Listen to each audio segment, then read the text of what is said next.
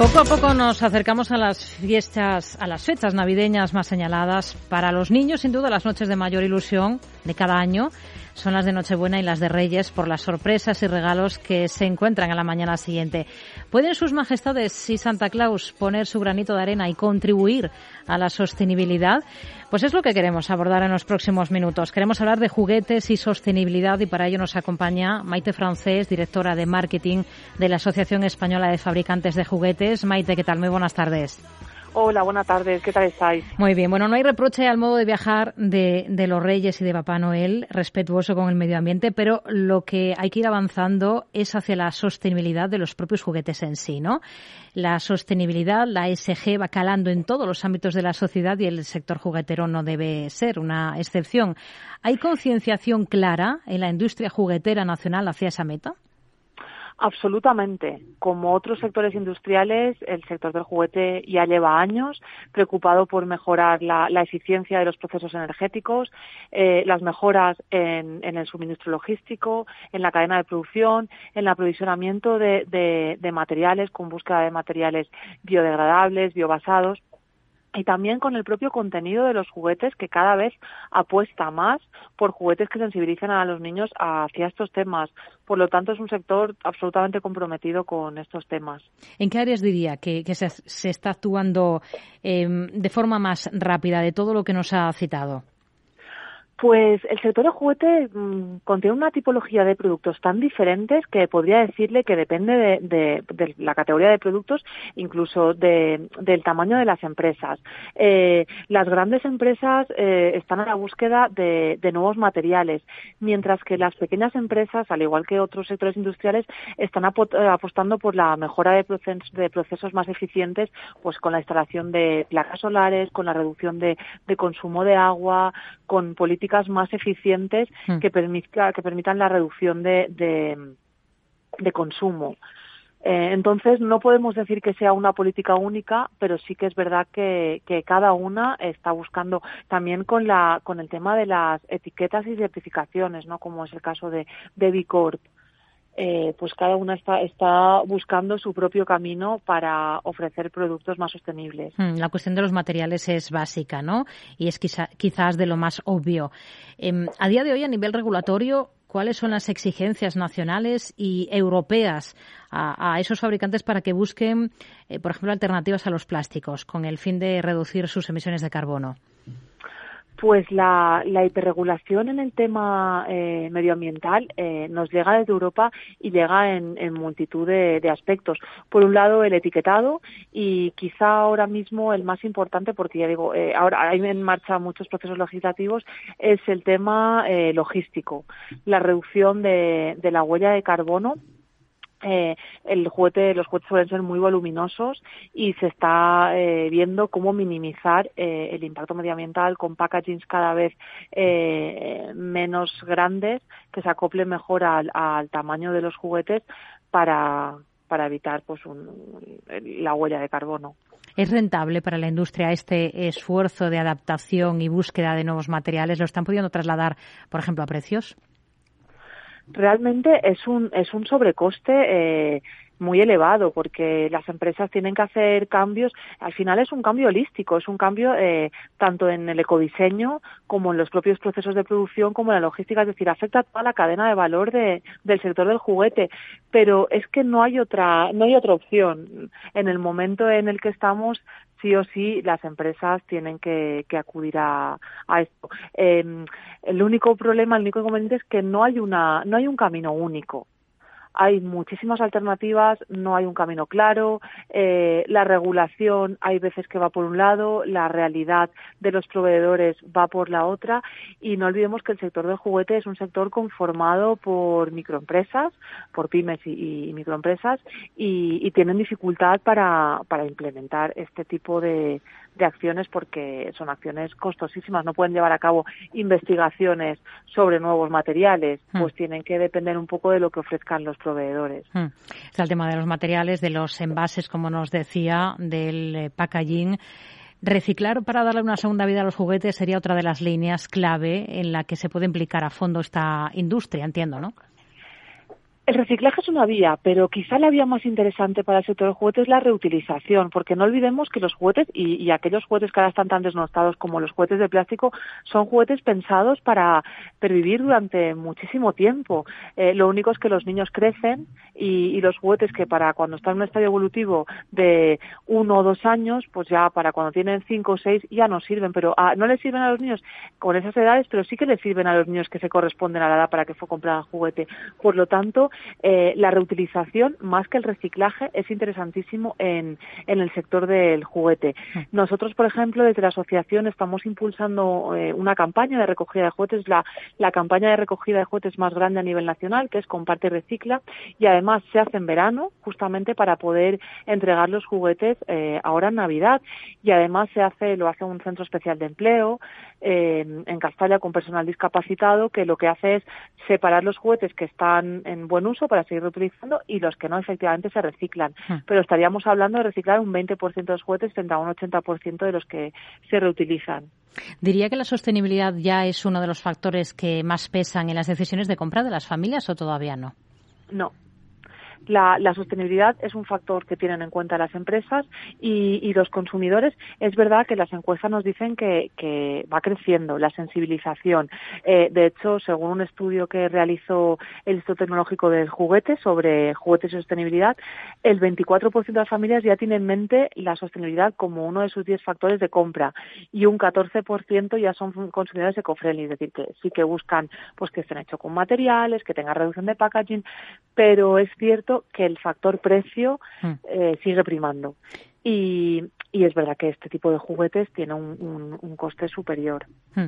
Cuando hablamos de sostenibilidad y de SG, se va más allá de la simple pata medioambiental. En este sentido, desde primeros de mes ha entrado en vigor ese nuevo protocolo que regula la publicidad de los juguetes en España firmado por el Ministerio de Consumo, la entidad autocontrol y ustedes, la Asociación Española de Fabricantes de Juguetes, em, lo que obliga es a que todas las campañas publicitarias del sector juguetero eh, adopten una serie de requisitos en favor de la igualdad. ¿Por qué se ha generado tanta polémica con este tema?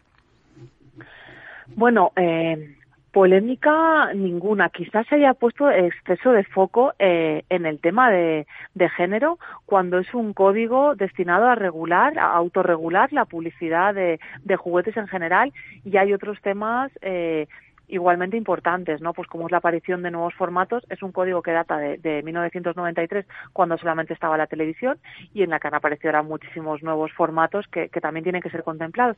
Y además que, que, bueno, el tema de género es uno de ellos, pero también se contempla la, la representación de la diversidad y la integración de la diversidad funcional, eh, de las etnias, y de la diversidad generacional, es decir, eh, los abuelos, por ejemplo, que son tan importantes eh, en la vida de los niños, pues que tengan representación en la, en la publicidad y en la comunicación de, de juguetes. Por lo tanto, eh, una visión mucho más amplia que la nota de prensa que, que, envió el Ministerio, focalizada exclusivamente en el tema de género. Maite Francés, directora de marketing de la Asociación Española de Fabricantes de Juguetes. Gracias. Muy buenas tardes. Muchas gracias a vosotros. Buenas tardes. Tardes de Radio y Economía Mercado Abierto.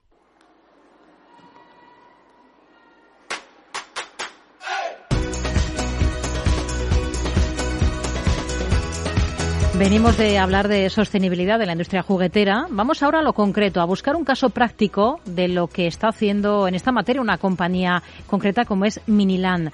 Saludamos a Victoria Orruño, que es su directora de marketing. ¿Qué tal, Victoria? Muy buenas tardes.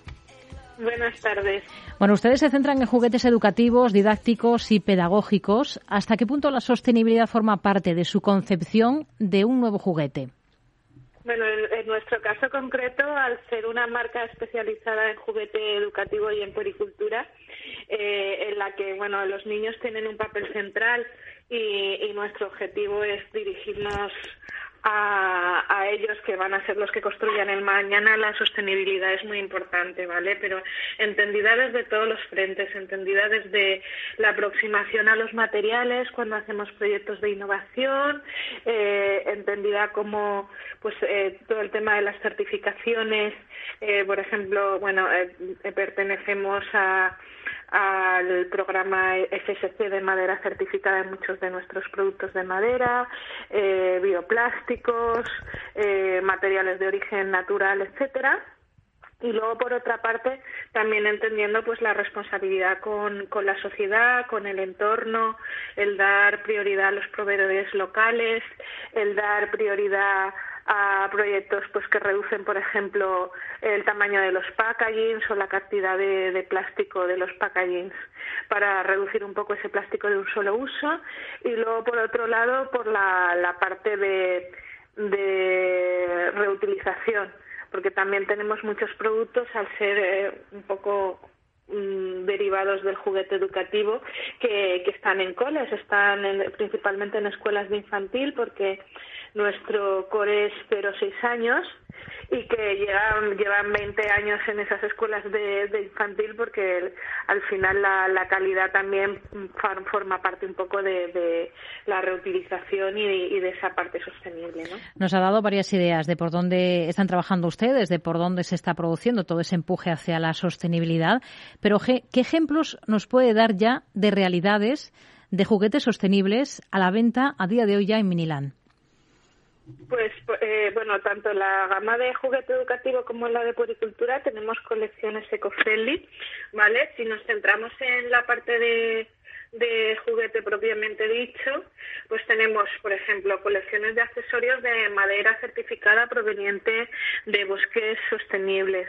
Tenemos también una colección de ropita para muñeca que está hecha 100% con materiales reciclados, ¿vale? Con algodón y, y, tejidos reciclados que tiene bueno está auditado y tiene un, un impacto también menor en, en cuanto a generación de, residuos impacto en el medio ambiente tenemos también productos de lo que se conoce como bioplástico, ¿vale? Que es un material que no procede del, del petróleo, sino que procede de sustancias eh, pues de, de, origen natural, como pueden ser los desechos del maíz o del trigo, y que en apariencia parece plástico, pero pero no lo es porque no procede del, del, del petróleo.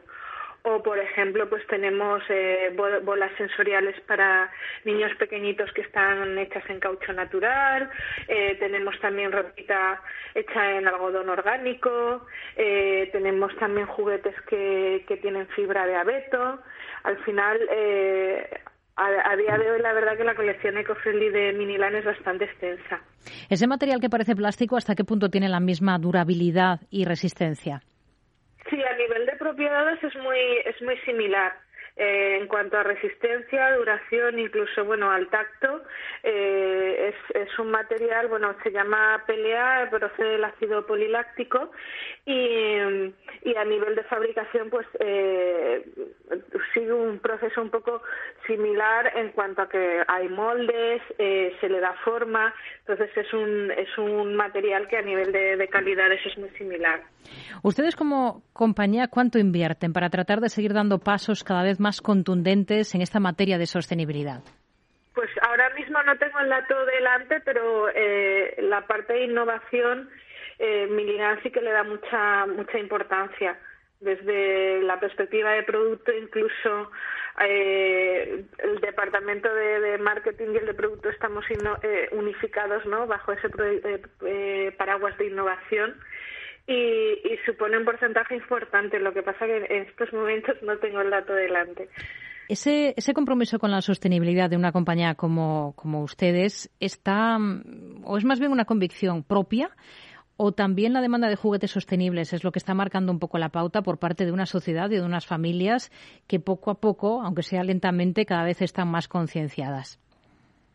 Pues yo creo que es un mix. En parte, bueno, en el caso de Miniland, como comentaba al principio, al nacer de juguete educativo sí que tenemos un compromiso con los niños, con la educación y con, con el mañana, ¿no? Entonces, en ese sentido, pues está en nuestro ADN intentar desarrollar productos y desarrollar proyectos que tengan el mínimo impacto medioambiental posible pero por otro lado eh, sí que hay, empieza a haber cierta sensibilidad a los productos respetuosos con el medio ambiente. Esto en otros países europeos entró antes, pero en el caso de España eh, esa tendencia pues está empezando un poquito ahora, solo que a día de hoy todavía hay mucha sensibilidad en el precio. Muchas veces pues hay familias que no están dispuestas a pagar más o mucho más por un juguete que sea más sostenible, pero sí que hay una tendencia de otro tipo de familias o, o públicos que, que, sí que están abiertos a esta posibilidad. Porque son mucho más caros, ¿no? Esa es una realidad. Toda esa investigación que se ha hecho, por ejemplo, para investigar nuevos materiales,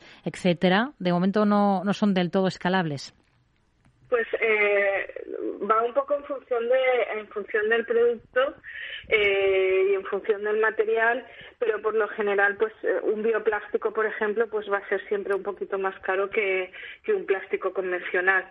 También por bueno, pues por el tema de que de que es un material que a día de hoy está más eh, está menos extendido y hay menos, menos proveedores que lo proporcionen. Como compañía de juguetes educativos, didácticos y pedagógicos, tienen el poder también de enseñar valores con sus juguetes. ¿Qué están haciendo en esta parte, en la dimensión social del producto que venden, que al final son esos juguetes? Pues esto lo trabajamos bastante y bueno y además recientemente hemos sido reconocidos con bastantes premios tanto nacionales como internacionales, sobre todo por nuestra colección de, muñecos de Miniland que tiene como objetivo pues promover la diversidad entre los niños sea del tipo que sea. Entonces hacemos muñecos que representan pues diferentes orígenes geográficos, también trabajamos la diversidad funcional, eh, nuestra colección de muñecos con síndrome de Down y con, implantes cocleares ha sido premiada pues tanto en España por la Asociación Fabricante de, Juguetes como en Europa por la Asociación Europea de Juguetes y en relación con este tipo de productos que son bastante positivos para los niños porque ayudan a que se sientan reflejados en ellos y ayudan a, normalizar situaciones que pues que son eh, son normales, ¿no? Cada niño es diferente y sobre todo en esas primeras etapas de la infancia donde están desarrollando la empatía, las habilidades sociales, la capacidad de relacionarse con otros niños. Eh, pues pensamos que esto es muy muy importante, ¿no? Pero es que además el, el, año pasado empezamos a dar un pasito más allá y también organizamos encuentros eh, que hemos llamado Jugando Juntos, en la que eh, los que ponemos en, en, en común ¿no? a niños con capacidades diferentes para que jueguen eh, con nuestros muñecos y desarrollando actividades eh, pues lúdicas eh, con psicopedagogos, maestros y con asociaciones pues pues afines a nuestros valores. Sostenibilidad en la industria juguetera esta tarde Mercado Abierto. Victoria Orruño, directora de marketing de Miniland. Gracias. Muy buenas tardes.